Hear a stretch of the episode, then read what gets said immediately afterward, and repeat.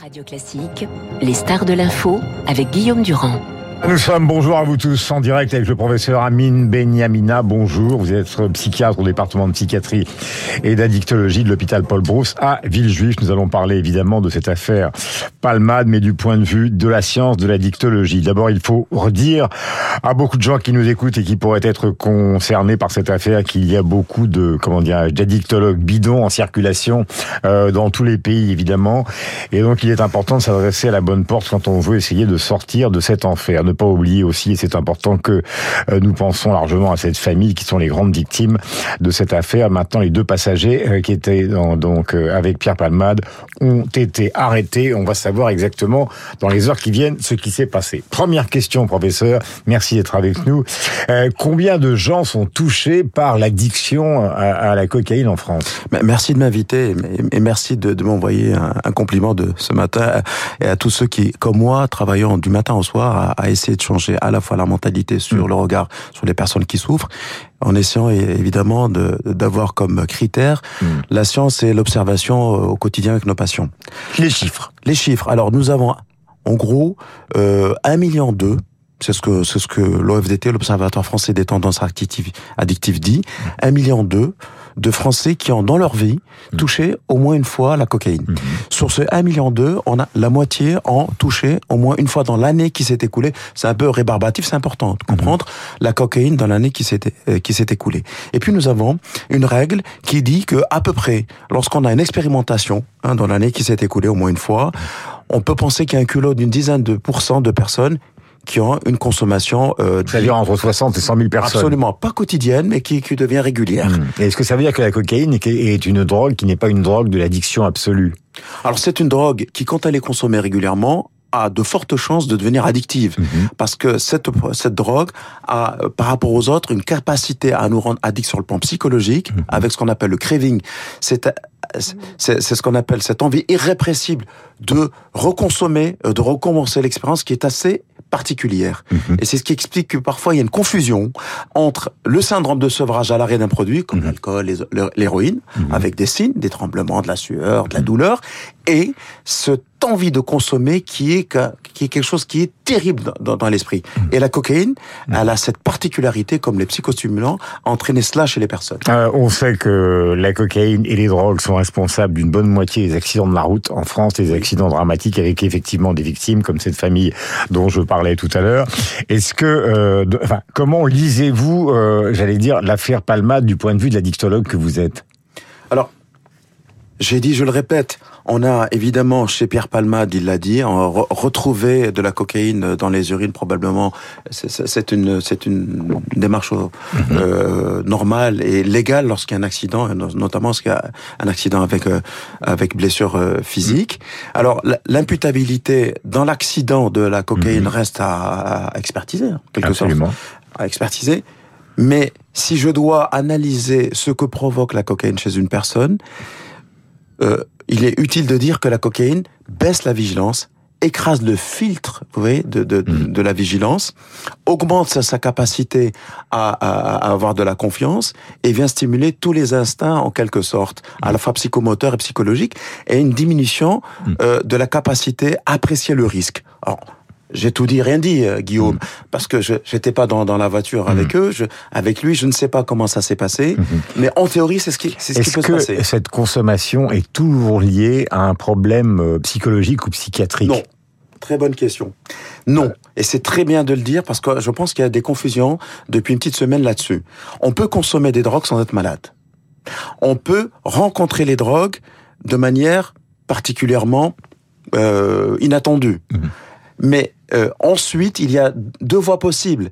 Celle de la de l'expérimentation qui recommence et finalement la, la, psychologie et la biologie est piégée par la consommation de la drogue, ou alors on peut trouver une réponse à un mal-être ou bien à une situation particulière, et on opte pour la drogue comme étant info, info, Donc en fait, on arrive à ces deux situations, qui est la situation, j'allais dire, d'une certaine forme de désastre personnel, et de l'autre côté, la forme, disons, excitation, récréative, etc., etc. Et dans les deux cas, la voie finale est, la même. Voilà. Euh, question, on a souvent dit que, que, la cocaïne était une drogue mondaine, euh, que le chemsex était une, une, une particularité qui venait, par exemple, de Londres, en Angleterre. Est-ce que c'est vrai? C'est très juste, mais simplement les tendances ont changé. Euh, il y a 30 ans, la... Qu'est-ce que c'est le chemsex Parce que les gens qui nous écoutent, ils entendent ce mot. Ah, je vais vous le dire tout de suite. Alors, rapidement, parce que... Je sais que vous avez fait un rapport sur ce thème-là, Olivier Véran, quand il était ministre de la Santé. Complètement, et en mars euh, de l'année passée. Je rappelle aussi que vous êtes professeur d'addictologie et de psychiatrie, donc à l'hôpital Paul Brousse à Villejuif. Alors, rapidement, la consommation des drogues, pendant très longtemps, a été un marqueur social. L'alcool était pour euh, les hommes d'âge mûr qui consomment tous les jours. Euh, le cannabis pour les gamins au lycée. Euh, les mmh. médicaments, ça c'est des clichés, mais c'est la réalité sociale. Les médicaments, les psychotropes pour la ménagère de 50 ans qui va pas très bien, qui est à la maison mmh. et qui récupère euh, ses produits dans la pharmacie de la maison. Et la cocaïne était pour les jeunes, euh, les, les, les, jeunes en pleine activité sociale, en pleine activité qui font de l'argent, un peu les golden boys, un peu euh, un peu les personnes. Mais ce qu'on a vu dans le de Wall Street de, de Martin Scorsese. Tout à fait. Simplement, ce cliché n'existe plus. Le marqueur social n'existe plus. On trouve de la cocaïne à la sortie des lycées. On trouve la cocaïne, c'est les gens désargentés. Euh, le trafic s'est organisé, s'est industrialisé, et mmh. donc les prix ont baissé, tout le monde consomme. et en plus, on est livré à domicile, c'est-à-dire qu'il n'y a plus de rapport avec le dealer. C'est-à-dire que vous pouvez recevoir une lettre qui ressemble au fond à un livre qu'on vous envoie par la poste, et en fait, à l'intérieur, il y a toutes sortes de drogues que vous avez commandées sur le darknet à travers votre ordinateur. C'était ma chute, Guillaume. Donc maintenant, avec l'explosion d'Internet, on n'a plus besoin d'aller s'éprouver et d'aller prendre des risques. Entre guillemets, tout ça est un cliché dans les banlieues. Ça vient à la maison avec une enveloppe, tout à fait, euh, et mm. c'est le facteur qui le rapporte. Donc il y a quelque chose qui s'est totalement dérégulé, mm-hmm. et la, la, la, lecture finalement sociologique de la consommation de la grotte est, est dépassée. Donc voilà. Professeur, j'ai une question, euh, je dis pas fondamentale, mais une question qui est quand même importante dans cette affaire-là.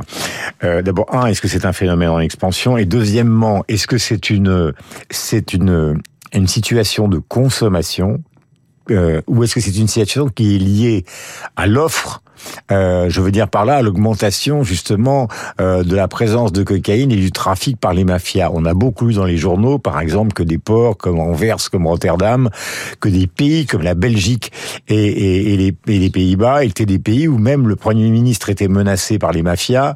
Euh, hier, euh, l'ancien préfet de police, euh, l'allemand, disait que Le Havre en France était concerné, que effectivement la mafia tenait compte de ça. Donc c'est un désir personnel ou c'est quelque chose qui finalement fait partie d'une offre qui se démultiplie tellement qu'il y a de plus en plus de candidats. C'est le principe évidemment du marché, c'est l'offre à la demande. Lorsque vous avez une offre qui est pléthorique, qui est concurrentielle, euh, évidemment, vous avez vous touchez la cible qui est mmh. celle de la demande. Il y aura toujours mmh. depuis que l'homme est l'homme, depuis que l'homme existe, mmh il a toujours consommé des drogues. ensuite, il y a un phénomène de marché qui s'adapte. Et là, on est dans, dans, quelque chose qui est en train d'exploser. Et puis évidemment, l'ensemble de la planète a mis en place une seule stratégie, c'est celle de la pénalisation de la guerre à la drogue on s'est retrouvé à faire la guerre aux drogués, ce qui est compliqué parce que ce sont des personnes qui souffrent. Il faut mm. le rappeler.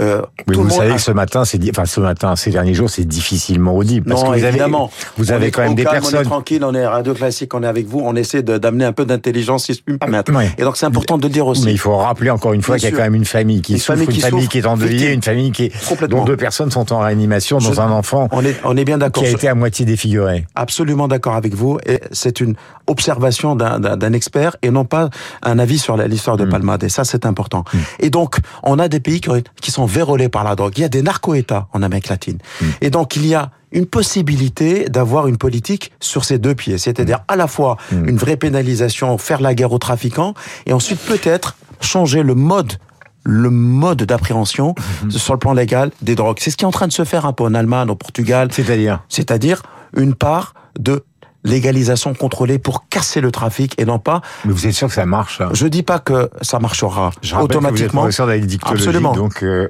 non, non, là-dessus. À Paris. Non, non, je dis. Parce qu'il y a beaucoup de gens qui sont totalement. Non, non, mais je suis d'accord avec vous. Euh, bah, je moi, dis je sais pas, j'en sais rien, je connais rien, mais je non, de... Je dis qu'il faut, je, je dis qu'il faut à un moment donné essayer de protéger les personnes qui, qui consomment en ne, en ne pénalisant pas et faire la et, et se concentrer sur les grands trafiquants. Parce qu'il y a il y a quelque chose de, de- il y a une, di- une dilution finalement de- des forces. Et il faut savoir, on a affaire quand même à une Est-ce que ça se soigne vraiment? Ah ben complètement, sinon je, je, je pense que je serais au chômage et mes semblables depuis très longtemps. Ça se soigne, c'est le mot. Je dis pas ça se guérit tout le temps, mais ça se soigne. Et le soin, c'est permettre aux personnes de rentrer dans un dans, dans une- un processus, même si elles rechutent, on est présent, on les aide, on les sort et on diminue le risque lié à la Est-ce que vous consommation. considérez que quand le procès aura lieu, parce que Palma a dit qu'il avait, il avait assumé absolument tout ce qu'il avait fait et qu'il avait honte de ce qu'il a fait, est-ce qu'à à votre avis, les avocats vont mettre en avant justement cette fragilité fondamentale et est-ce qu'elle est audible finalement dans, dans, dans les circonstances actuelles? Les avocats le feront, euh, c'est leur euh, c'est- leur mission de le faire et les juges jugeront et Monsieur Palmade a comme toute personne euh, a priori malade des drogues, il, il le dit, il est tout à fait éligible à une prise en charge. Pour autant, euh, je, je, je n'interfère pas sur l'affaire, on est bien, bien d'accord, c'est pas, je, je ne sais pas. La famille victime a besoin aussi d'aide et de soutien. Question, euh, elle est importante parce qu'elle est rémanente dans l'imaginaire public, c'est le rapport, j'allais dire, des artistes et de la drogue. Euh, évidemment, on pense à Verlaine, évidemment, on pense même à Jean-Paul Sartre qui écrivait avec des psychostimulants, puis en même temps avec... euh, Enfin, là, je vais très très vite parce que j'en oublie euh, de très nombreux. Toute l'histoire du rock est, marquée, du jazz avec Chet Baker, etc., par l'histoire de la drogue, euh, Billie Holiday, etc. Il est important qu'un professeur de médecine s'exprime sur ce sujet-là. Est-ce qu'il y a effectivement un lien entre la consommation de drogue et la créativité? Tiens, dans le cas de Palman, on se dit, est-ce que c'est une des raisons qui pourrait le pousser à remonter sur scène Ou est-ce que c'est un fantasme total? Alors il y a un peu de réalité et beaucoup de fantasmes projetés de la part euh, de notre part. On a une fascination pour ces ces grands ces grands créateurs, mais Je sais que François Sureau, l'académicien, a fait une grande, une grande communication dans un colloque que vous avez organisé. Absolument. Ce qu'il y a, ce qu'il faut avoir en tête, c'est que lorsqu'ils sont sous l'effet de ces produits, ils ne produisent pas ce que l'on connaît. C'est dans les intervalles où ils retrouvent leur possibilité de produire qu'ils produisent ces belles œuvres. C'est très très important.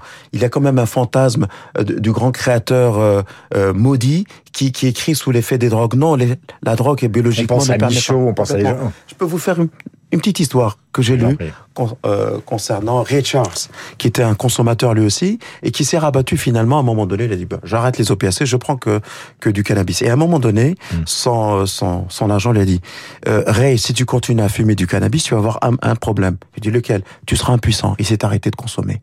Anthony Hopkins, vous l'avez convoqué, l'acteur américain, justement, Je suis rentré en contact avec son agent. parce qu'il voudrait témoigner sur euh, l'addiction qu'il a eue. Lui, c'était à. L'alcool. Voilà, l'alcool.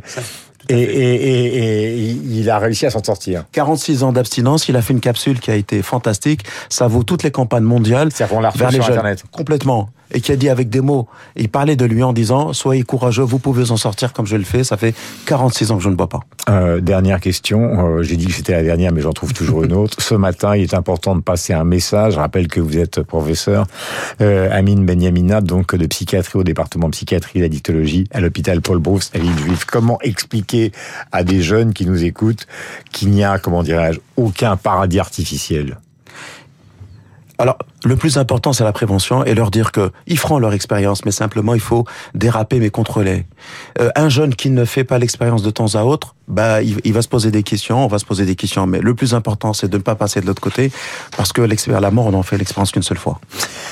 Merci beaucoup, donc professeur Amine Benyamina, qui était l'invité de Radio Classique, star de l'info ce matin, et pour une fois, cette détermination, c'était pas pour une fois, puisque ça se reproduit souvent, était tout à fait euh, justifiée. Nous allons retrouver Franz-Olivier Gisbert tout à l'heure, et David Abiquière tout de suite. Merci beaucoup.